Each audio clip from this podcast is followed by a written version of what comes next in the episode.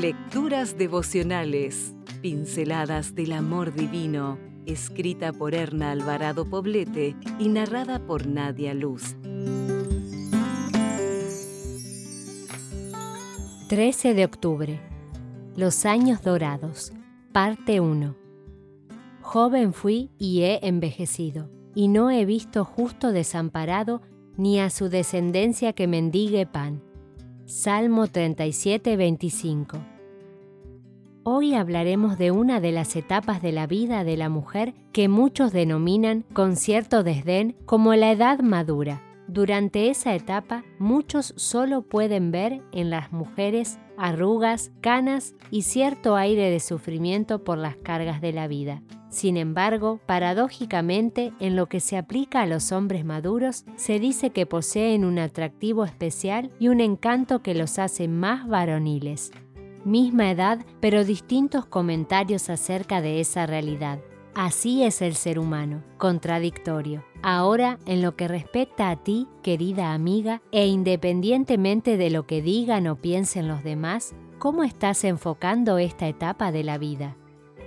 Hay mujeres que viven esta etapa como los mejores y más productivos años de su vida.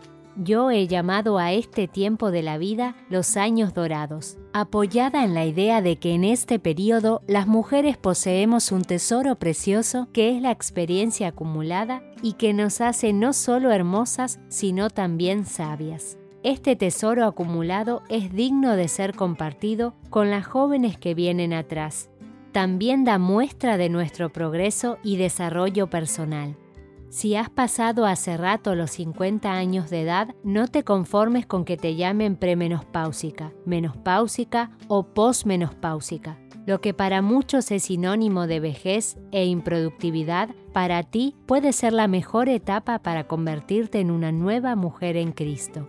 No te sientas fuera del juego de la vida, ni te envuelvas en una mortaja de desánimo e inactividad. Este tiempo puede ser tan rico y productivo como te lo propongas, con la ayuda de Dios y el uso adecuado de tus capacidades. El Señor dice en su palabra, Joven fui y he envejecido, y no he visto justo desamparado ni a su descendencia que mendigue pan.